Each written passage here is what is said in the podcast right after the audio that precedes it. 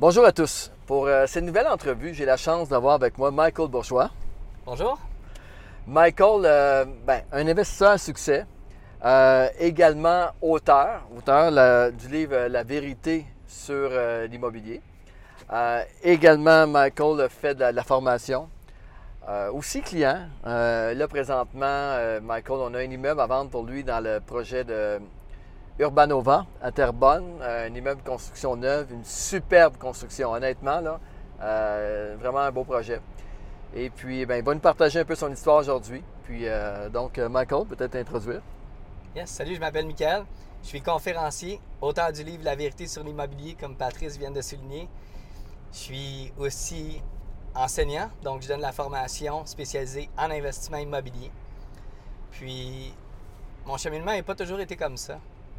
À l'âge de 18 ans, j'ai été gravement brûlé au visage et aux mains, pensant être défiguré pour toujours. Puis, l'année suivante, j'ai quitté le nid familial pour partir faire mon propre chemin parce que je n'étais plus le bienvenu à la maison. Aujourd'hui, je dédie ma vie à aider les gens à apprendre les secrets les mieux gardés avec l'immobilier. Ah, intéressant. Écoute, euh, Michael, premièrement, euh, c'est quoi que. Comment que l'immobilier est arrivé dans ta vie? Très jeune, mon père est constructeur, donc entrepreneur depuis toujours. Donc, fils d'entrepreneur et ma mère, depuis déjà près de 10 ans, elle opère dans le domaine du courtage immobilier. Donc, ton père, constructeur, ta mère, courtier, c'est sûr que je ne peux pas passer à côté. Impossible. J'aurais pu si j'avais pas aimé les voir euh, chacun euh, distinctivement dans leur propre carrière. Et au contraire, j'ai vu des, j'ai eu des parents passionnés qui m'ont toujours que, que l'immobilier a fait partie de notre vie. Euh, Déjà tout jeune, on déménageait à tous les ans ou deux ans. Mon père aimait bien en construire une nouvelle, puis euh, faire un petit profit avec ça, puis passer à la suivante. Alors, euh, j'étais pas mal destiné à faire de l'immobilier tôt ou tard. Ah, super intéressant. Puis, il y a un petit point aussi, tu es quelqu'un qui aime beaucoup euh, aussi aller apprendre, hein, parce qu'on s'est rencontrés euh, au Tenix l'an passé, conférence de Grant Cardone à Las Vegas. Ouais. Et puis, donc, on s'est revus par la suite à l'USP, euh, qui est organisé par le groupe Avego. Euh, fait une belle, euh, vraiment un beau week-end, on a passé là-bas aussi. Donc, euh, Michael, premièrement, peut-être nous conter un peu ton histoire. C'est quoi, comment tu as commencé? C'était quoi tes premières acquisitions? en 2009, après avoir été à la recherche de solutions pour avoir à, à créer un fonds de pension, puis avoir l'opportunité aussi d'avoir une liberté financière, j'ai fait beaucoup de formations aux États-Unis, puis ici, et j'ai décidé de choisir comme, comme levier, comme outil, l'immobilier, donc l'investissement immobilier. En décembre 2009, j'ai fait ma première acquisition qui était une reprise de finances à Mascouche, une, une propriété unifamiliale dans lequel j'ai aménagé différents logements pour en faire un, un triplex. Mhm. Et euh, quand j'ai fait cette première recette-là et j'ai vu que ça fonctionnait, je l'ai répété. J'en ai acquis par la suite une deuxième et une troisième, une unité de condo dans un des projets que... Fait que tu as fait plusieurs euh, flips, comme on dit, de maison. Ou, Non, euh, je les ai conservés. Je les ai conservés? oui. OK. Donc, euh, la première que j'ai fait rapportait 1200 de cash flow net par mois. Donc, elle rapportait 36 000 par année, mais un coup, toutes les dépenses payées, il restait 1200 tous les mois. Alors, j'ai fait ça avec la première, la deuxième, la troisième et le condo. Et après, seulement, seulement qu'en obtenant ces 10 unités-là, ces 10 portes-là, Ouais, j'arrivais à remplacer mon salaire que je faisais à l'époque, qui était de 35 000 par année. c'est ça, parce qu'à l'âge que tu avais, c'était ton niveau de vie, tu vraiment au minimum et tout. Fait que ça part bien. Fait que tu pars vraiment avec euh, complètement des hors du rat race. Tu vraiment, vraiment directement dans le, le- le- le cash flow puis le, de Ouais, vivre des J'avais le passifs. choix d'aller travailler ou pas. Puis, même d'ailleurs, à cette époque-là, je ne le savais pas, mais j'étais en dépression. Ça n'a jamais été déclaré par qui que ce soit, mais avec du recul, je m'en rends compte parce que j'ai été deux ans à pratiquement pas travailler, donc de 26 ans jusqu'à euh, 27 ans avancés. OK. Donc, grâce à ces investissements-là, j'ai pu prendre du répit, puis euh, me, re- me ressourcer, puis me regrander, puis être plus fort. Puis est-ce que ça a toujours été dans. Parce que, bon, là, tu as, fait des maisons d'achat, mais c'est pas, pas les maisons nécessairement que toi tu as construit, là. C'est vraiment de l'achat que C'est des fait. immeubles usagés usagé. que j'ai convertis. J'ai soit changé la vocation ou j'ai amélioré celle présente.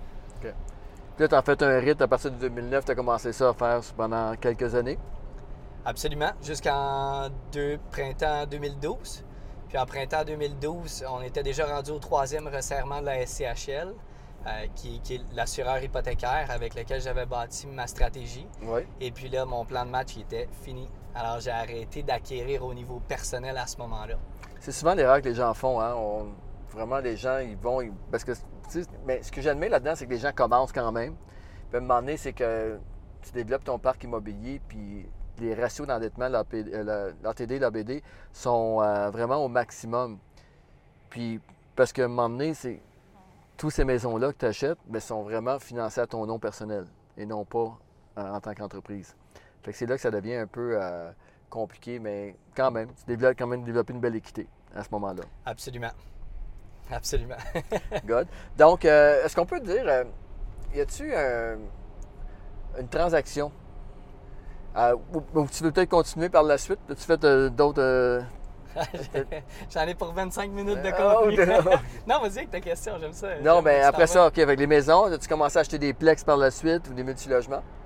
Ben, en parallèle avec de 2009 à 2012, où j'ai acquis, ben, en fait 2009 c'était décembre, donc 2010-2011, j'ai acquis ces immeubles-là. Mais en même temps, en 2009, j'ai quitté la Banque Laurentienne comme euh, spécialiste en démarchage hypothécaire. Ah, tu étais travaillé avec la Banque Laurentienne? OK. J'ai travaillé pour eux pendant près d'un an et demi. Puis après avoir appris tous leurs secrets, vous comprenez donc que j'avais plus besoin d'être là. Mhm. Alors, j'ai quitté la banque. Trois jours après, mon père m'a engagé. Donc, en même temps que j'ai commencé à faire des petites acquisitions immobilières, j'ai aussi commencé à faire du gros plex euh, en, en parallèle avec mon père, jusqu'en 2011 où on s'est associés et on a fait notre premier projet de condominium ensemble. OK. Fait que là, tu as pris sur le terrain directement avec ton père et euh, c'est toi qui gérais des, chan- des chantiers, tout, tout. Là. En fait, mon rôle était tout sauf d'être là à 5 heures le matin puis de watcher les hommes.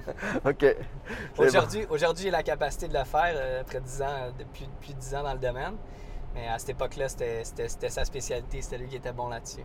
Mais je me rappelle quand j'ai commencé pour lui, il avait, il avait acquéri 9 terrains pour faire des 8 logements.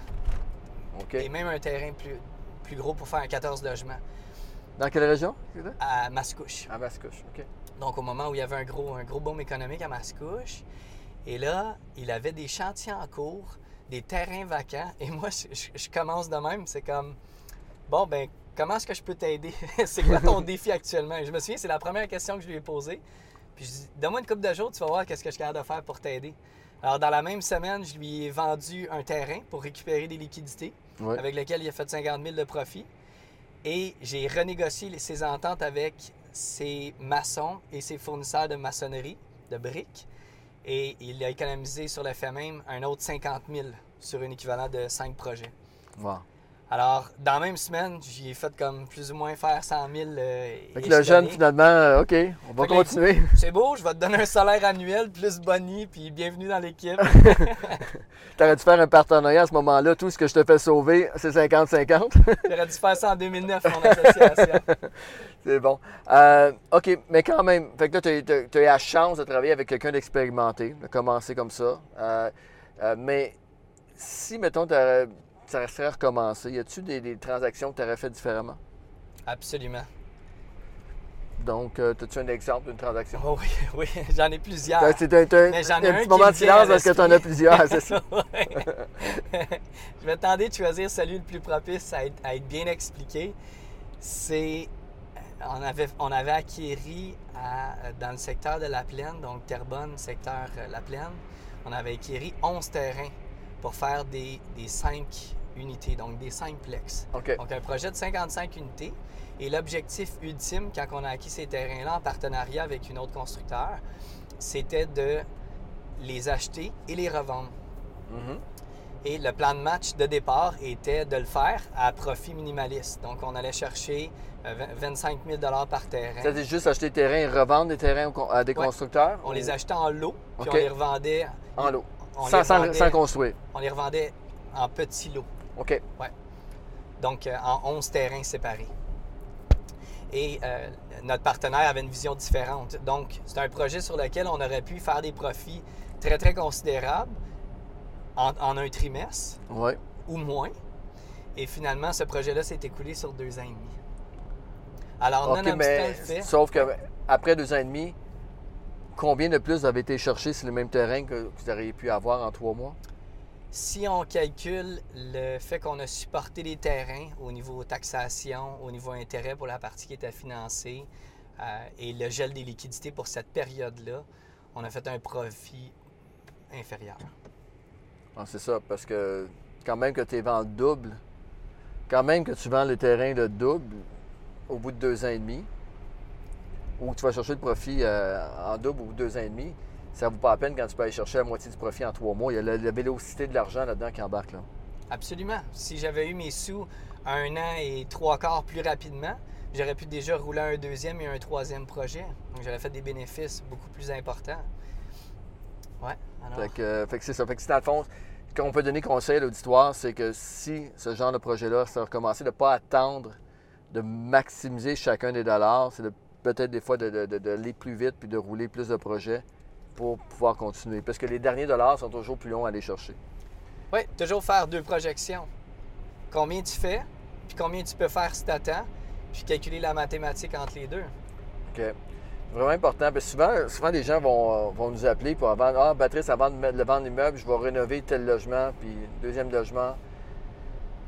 Puis le problème avec ça, c'est que les conditions de marché changent. Tu sais, oui, tu vas peut-être être capable de les louer 250 de plus chacun, mais si entre-temps les taux d'intérêt montent d'un pour cent, bien, ça vient tout d'étouffer ton, ton, ton, ta plus-value. En plus, il faut que tu tapes de travail de le faire.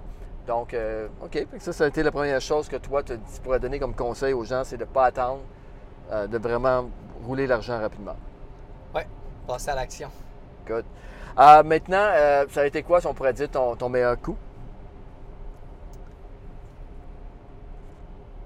En fait, mon, un, un, de mes, un de mes bons coups, mais qui à la base était un de mes pires coups. OK. Tantôt, j'ai énuméré la première propriété que j'ai acquise, que j'ai transformée en triplex. La deuxième propriété, c'est un, une maison unifamiliale, une succession. Mhm. Je l'ai acquis, j'ai aménagé le haut, j'ai rénové le bas pour en faire un bachelor. Donc, ça se retrouvait être un duplex. Un coup, les rénovations, euh, un coup, les, le projet refinancé, puis que j'avais sorti mes liquidités de là, il rapportait un cash flow de 300 à 400 dollars par mois. Ce qui était relativement bon, mais très faible par rapport à la première propriété qui rapportait 1200 dollars de cash flow par mois. À ce moment-là. fait qu'on peut pas dire que c'était un mauvais coup, mais que c'était pas à la hauteur de tes attentes. Exactement. Puis. Ça me ralentissait dans ma, dans, ma, dans, ma, dans ma stratégie, dans mon plan d'origine. Alors, j'étais un peu déçu, mais je me disais, à la limite, la propriété prend de la valeur, l'hypothèque se rembourse, puis j'ai quand même un cash flow positif intéressant. Et puis, un jour, j'entends cette petite histoire-là. En tant que papa, j'entends souvent et régulièrement des histoires, dont celle-ci. Un chic vivant dans le désert, ayant un oasis magnifique, plusieurs propriétés, Mhm. et, et- et en abondance tout ce qu'il a de besoin, désirait quand même toujours plus. Alors, pris par ce désir de conquérir, il désire se trouver un puits de pétrole et exploiter le pétrole, comme les autres chics de son pays. Il part à la recherche pendant plusieurs mois, pendant plusieurs années, au travers du monde pour trouver un, puits de pétrole, pour trouver une- une nappe de pétrole. Et au bout de son voyage, il finit par mourir. Sa succession, un jour, se mit à faire l'inventaire et sous l'oasis, qu'est-ce qui se trouvait? Le fameux puits de pétrole. T'es pas sérieux. Wow. Donc, il avait en dessous de lui ce qu'il rêvait toujours de trouver. Quand j'ai entendu cette histoire-là, je suis parti à courir. je m'en souviens comme si c'était hier. J'ai ouvert tous mes classeurs, j'ai sorti tous mes certificats de localisation de toutes les propriétés que j'avais et je me suis dit, attendons deux petites secondes, j'ai pas acheté des, des maisons ou des immeubles, j'ai acheté des terrains. Là, j'espère que tu vas pas finir ton histoire de trouver un puits de pétrole, mais je te laisse continuer. Non, parce que ça amènerait de la décontamination au Québec. quoi que- quoi qu'il y peut-être quelque chose à faire avec ça. et donc, j'ai sorti, mes certificats et la- cette fameuse propriété-là, la deuxième que j'ai acquis, qui rapportait un cash flow euh, plus ou moins standard, j'avais acheté deux lots. OK? Et je le savais pas. J'avais deux beaux lots bien identifiés de 5000 pieds carrés. Et donc, j'ai juste fait une petite modification d'aménagement, un gros travail avec la ville au niveau des démarches. euh, qui est une des méthodes que j'enseigne dans, dans, mes cours. Et de cette façon-là, j'ai pu vendre à un nouvel acheteur, euh, à un autoconstructeur, le terrain de 5000 pieds carrés. Ils ont payé ça 20 le pied carré. Alors, je vous laisse faire les mathématiques. ça, ça donne à être un coût très ordinaire ou du moins très standard qui m'aurait ralenti pour longtemps, finalement qui était euh, dans mes meilleures, dans mes meilleures opportunités. Fait que c'est l'art de, retourner, hein, de, transformer un deal, qu'on n'est pas sûr que c'est un deal, mais finalement, là, c'est une belle histoire, ça. bon, c'est vraiment intéressant. Ça fait vécu. Good. Fait que là, écoute, mais comme on peut voir, tu as quand même pas mal d'expérience, malgré ton, ton, jeune âge. Et puis, euh, maintenant, tu es, rendu à l'étape de partager aussi. De bien sûr, continuer à investir, continuer à grossir ton parc. Mais au-delà de ça aussi, tu as une mission de, pouvoir partager ton savoir. Oui, absolument. En fait, au travers de toutes les épreuves que j'ai eues dans les dernières années, euh, depuis le début, je dirais, des épreuves, j'en ai, j'en ai, j'en ai encore aujourd'hui, j'en ai continuellement. Mais tout ce que j'ai tout ce que j'ai retenu de ça, ça m'a apporté une motivation très, très grande et très forte pour partager mon savoir. C'est d'ailleurs la raison pourquoi s'appelle La vérité sur l'immobilier, mon livre. C'est parce que mon objectif, c'est de partager le maximum de vérité, le maximum de savoir, puis d'aider les gens à bien se protéger, puis à faire des belles transactions le fun, puis de découvrir la passion comme j'ai eu la chance de l'avoir aujourd'hui et depuis toujours. Alors, j'ai bâti le cours qui s'appelle IMO 101 mm-hmm. et IMO 102. Donc, le 26 janvier, je fais le. C'est une fin de semaine. C'est le cours IMO 101. C'est un cours pour débutants auquel j'enseigne tous les secrets bancaires. Et là, c'est la base, la base de l'immobilier. Donc, c'est un cours pour débutants ou même obligatoire pour les gens qui veulent faire le cours avancé. Parce que, en, étant, en ayant travaillé dans le domaine bancaire, en ayant plusieurs mentors, j'ai eu mon père, mais j'ai eu d'autres très grands mentors, des gens qui ont été retraités dans la mi-trentaine, qu'aujourd'hui sont archimillionnaires ces gens-là m'ont enseigné des techniques et des trucs et des astuces qui font partie de mes bases, mais que mhm. quand je rencontre des gens, puis que je me mets à partager avec eux, je réalise que ce n'est pas nécessairement les bases des autres parce qu'ils n'ont pas eu la chance de rencontrer ces gens-là ou d'avoir mon parcours bancaire. OK. Donc, je l'enseigne dans le cours de débutant. C'est un cours qui dure deux jours. C'est 500 par personne. Et c'est extraordinaire le contenu que je partage. J'ai eu des super beaux témoignages pour les dernières cohortes de 2017. Oui, c'est ça. Tu as déjà commencé en 2017 à faire ça. Hein? Ah, c'est quoi l'impact? C'est quoi que tu vas chercher comme personnellement quand tu. Euh, c'est l'impact que tu as chez les gens? Parce que moi, ça me fait tellement plaisir quand les gens écoutent les vidéos comme ça, viennent me voir. Je rencontre des gens dans n'importe où, au Starbucks, souvent là. Les gens me disent ben, bonjour, ben, ils disent Monsieur Ménard. Ils disent bonjour Monsieur Ménard, je vous écoute. Euh, mais même beaucoup disent Patrice, ça, ça me fait encore plus plaisir, c'est parce que je sens que je connecte avec le monde un petit peu. Mais les gens viennent me voir, puis Écoute, euh, j'ai écouté des vidéos, je ne connais pas, mais vraiment, euh, tu m'as vraiment aidé. C'est c'est que c'est le fun de voir le, feedback qu'on reçoit des gens. ça fait plaisir. Fait que première étape, c'est de t'appeler Patrice. Ouais. si la personne va avoir un bon feedback. Pareil pour moi, c'est Michael, s'il te plaît. Puis, dans le fond, une des, des, un des beaux commentaires que j'ai eu, c'est une de mes élèves, Cynthia Hogg, qui m'a écrit un mot puis elle m'a écrit Merci pour ta grande générosité. Je, ne peux m'empêcher de te démontrer de différentes façons comment je suis reconnaissante envers toute la générosité de l'information que tu partages. Et elle a su percevoir dans mes cours, mais en dehors de mes cours aussi, comment est-ce que mon intention derrière n'est pas que de partager de l'information théorique, puis euh, qui, vont amener nulle part. Mon mm. objectif, c'est de former des personnes qui sont qui sont gagnants, qui font de l'investissement, qui ont du plaisir, qui se protègent, puis d'éviter de passer par rapport à les erreurs majeures que j'ai faites dans le passé. C'est ça. Ben, ça qui est fun, parce que quand tu vas faire une formation, euh, on s'entend que peu importe les formations que tu vas y suivre, quand même que tu les fais tous ou que tu en fais une, tu vas faire des erreurs. Mais au moins, il y a certaines erreurs que déjà là, là quand tu vas faire euh, une formation comme tu donnes ou ailleurs, c'est que tu vas éliminer la majorité, pas la majorité, mais une bonne partie des erreurs qui sont vraiment, euh, des fois, qui sont peu coûteuses. C'est des fois, quand on parlait de vélocité de l'argent tantôt, il s'agit juste d'enligner deux, trois deals comme il faut au départ pour complètement décoller. Là. Absolument. Puis une des choses que j'enseigne à la base, c'est très facile pour un individu d'aller chercher de l'information puis de faire sa première acquisition en investissement immobilier. Très, très facile. Le vrai défi, c'est d'être préparé à faire la deuxième dans un délai qui est raisonnable. Ça vient Mhm. rejoindre la vélocité. Si tu achètes un immeuble, tu y as mis une grande partie de tes, tes liquidités, puis tu dois attendre 5 ans avant de réinvestir. Je m'excuse, mais tu n'es pas dans le bon domaine. Non, c'est ça, parce que, ouais, exact. Tout dépend de ton objectif. Mais ton objectif, c'est de construire, de développer. Quelqu'un qui veut dire, bon, moi, j'achète un immeuble, c'est seulement cet immeuble-là pour ma retraite. C'est pas le même objectif. Mais quelqu'un qui veut développer à partir de la mise de fonds initiale et de construire son parc n'a pas le choix de penser tout de suite à, à- à la vélocité puis comment il va ressortir l'argent rapidement pour pouvoir passer à l'autre chose. Absolument. Et rare, je connais les gens qui achètent qu'un seul immeuble et qui désirent pas en avoir un deuxième. Tu as bien raison. Mais, OK, fait que ça, mettons, t'as- fait que ça, c'est les cours sur la base. J'imagine aussi que tu vas éventuellement aller dans différents euh, niveaux.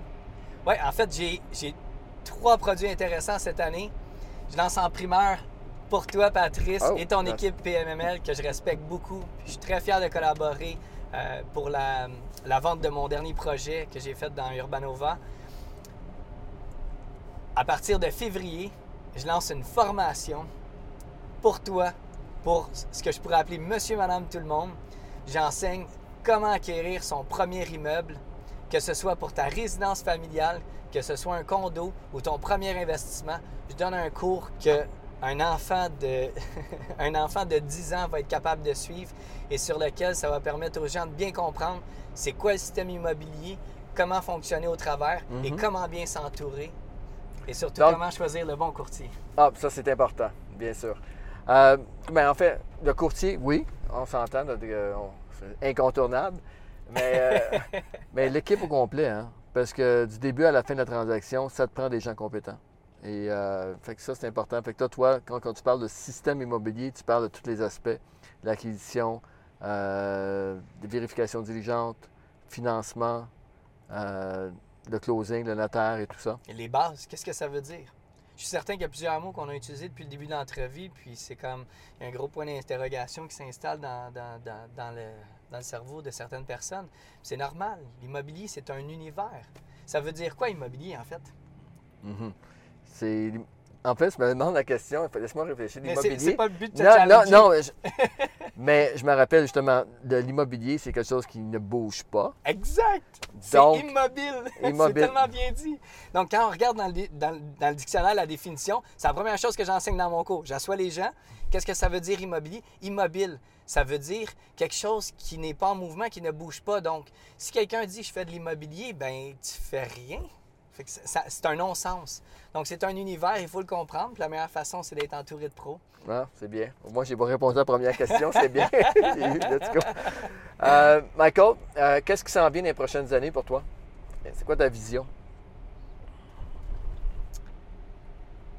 offrir des produits en ligne et en classe abordables, complets, pour permettre aux gens de faire leurs premières acquisitions personnelles et en investissement immobilier, toutes grosseurs confondues, et permettre à ces gens-là de bénéficier de, de- de tout mon savoir, des compétences puis des experts qui m'entourent.